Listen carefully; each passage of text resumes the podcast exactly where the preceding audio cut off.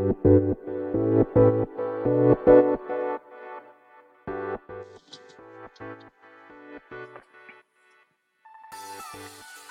い、始まりました。本を読んでは、独り言ラジオ。私、変な髪型をしたポンコツ薬剤師こと、町田和俊でございます。はい、というわけでですね、今日も読んだんだか、読んでいないんだか、積んだんだか、積んでいないんだか、といった本たちの中からですね、一冊紹介して、ゆるーりと語っていきたいと思います。本日お届けいたします本は、絵本ですね。タイトルが、おじいちゃんの旅支度。そ、4、えー、文と絵、えー、斎藤真理子、役。えー、こちらはですね、小峰書店ですかね。小峰書店から2021年2月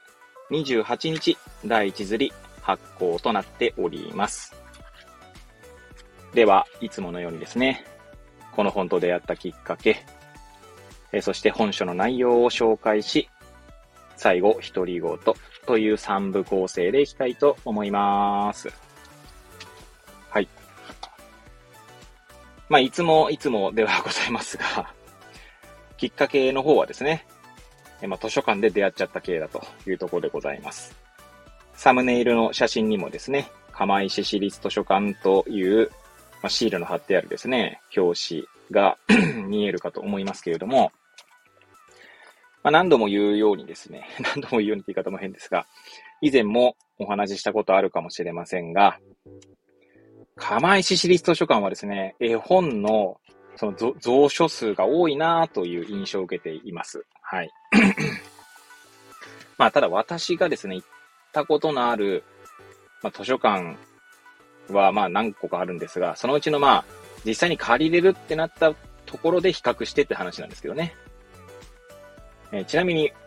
私の妻の実家のある大船渡市立図書館は、まあ、大船渡に関わりのある人しか借りれないので、まあ、借りれない分、ちょっとそこは除外しますけれども、まだ、またお隣、遠野市ですね。遠野市は、えー、誰でも借りれるんですけど、そしてね、二つあるんですね。文館と本館みたいな。文館の方行ってないんですけど、本館の方はですね、そんなに絵本が多いかなっていうと、まあ、釜石のが多いかなっていう印象を受けました。はい。で、まあ、大槌町立図書館と釜石市立図書館だと、まあ、おそらく釜石市立図書館の方が多いかなという感じですね。はい。急になんか岩手の図書館事情を、えー、話されてもどうなのって思われる方もいるかもしれませんけれども、まあ、皆さんもですね、身近な、まあ、皆さんお近くにある図書館の、まあ、絵本コーナーですね。まあ、ぜひ行ってみていただけるといいかなと思いますので、はい。もし機会ありましたら行ってみてください。ちなみに、ね、えー、に、ん？いくつか前にですね、私のじ、僕のおじいちゃんだったかな？おじいちゃんという言葉が、まあ、タイトルに入った絵本をですね、配信しておりますけど、今回もまたおじいちゃんですね。はい。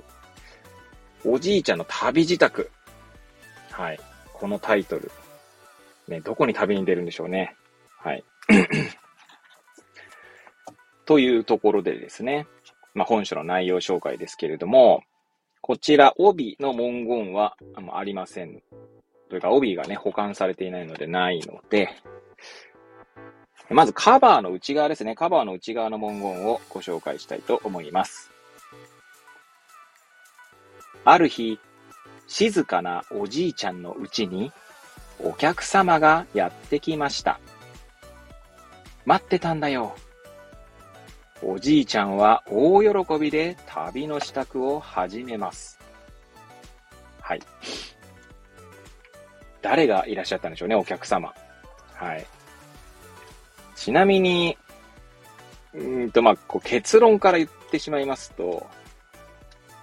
まあ、旅自宅っていうのは、まあ、簡単に言ったらあの世への旅なんですね。はい。ただですね、まあそういう、なんて言うんだろうな、こう死というんでしょうか。まああの世とか、そういうどちらかというとネガティブに語られがちな、そのあの世への旅路をですね、とてもこう、ユーモラスかつ、キュートにというか、まあ、ほんわかと描いているなぁと、まあ、ポジティブな形でというんでしょうかね。で描いているなぁというのがとても印象的な作品ではございました。まあ、ぜひともですね、まあ、実際手に取って読んでいただくのが一番かなとは思いますので、はい。まあ、ネタバレとしては、まあ、あの、あの世への旅自宅だというところですかね。はい。で、まあ、最後ですね。うんと、独り言といきたいと思うんですけども、いや、日頃ですね、まあ、薬局の、まあ、窓口でですね、まあ、患者さんとお話をしていると、ご高齢の方からですね、もう早くあの世へ行きたいよとかですね、まあ、あの、生きてても何もいいことないよとかですね、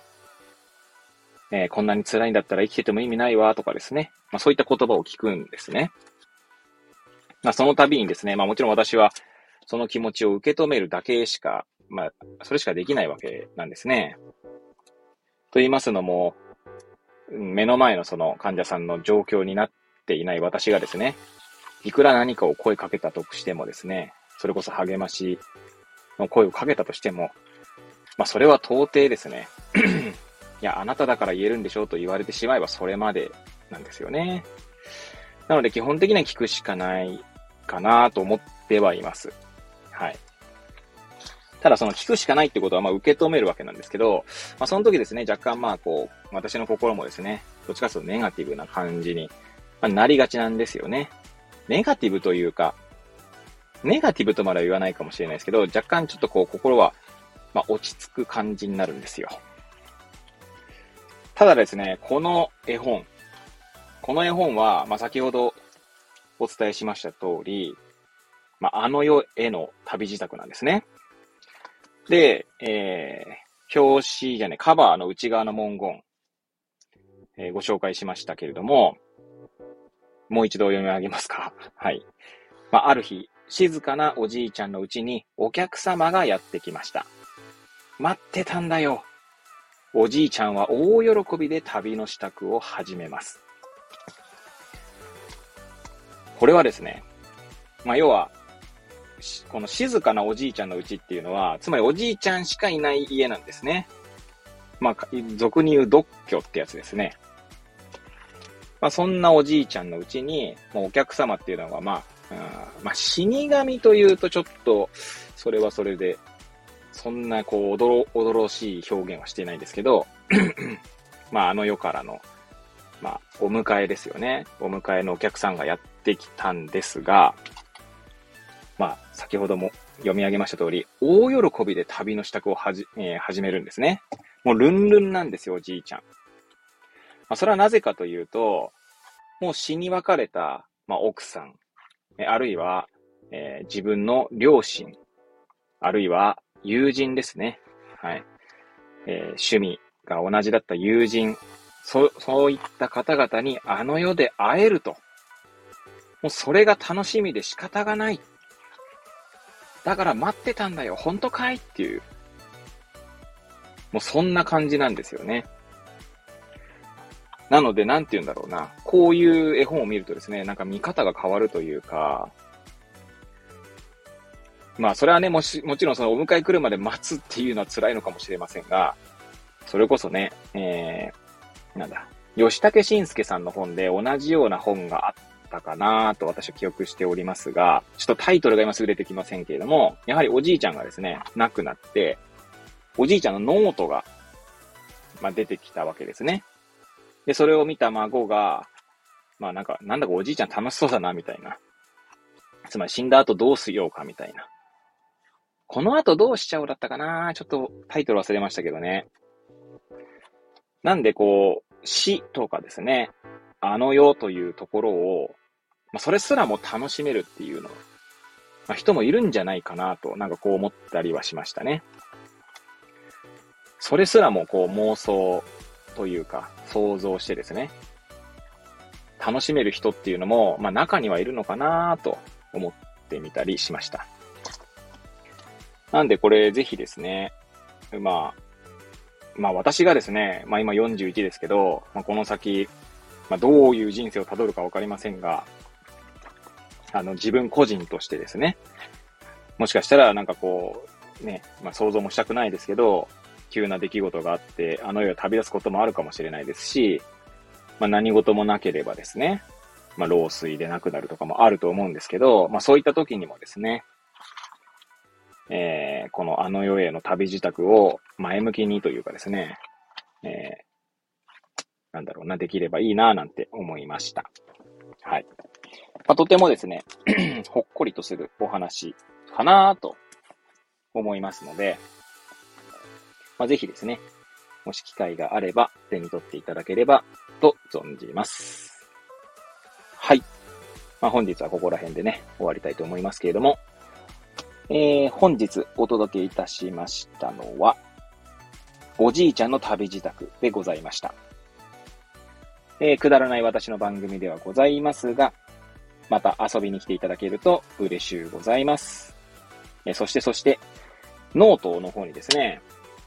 本よ本を読んでは独り言ノートということで、毎日投稿しておりますので、まあ、そちらもですね、お時間がありましたら、えー、リンクも貼っておりますので、えー、ぜひとも遊びに来ていただけると嬉しゅうございます。それでは、また次回お会いいたしましょう。ごきげんよ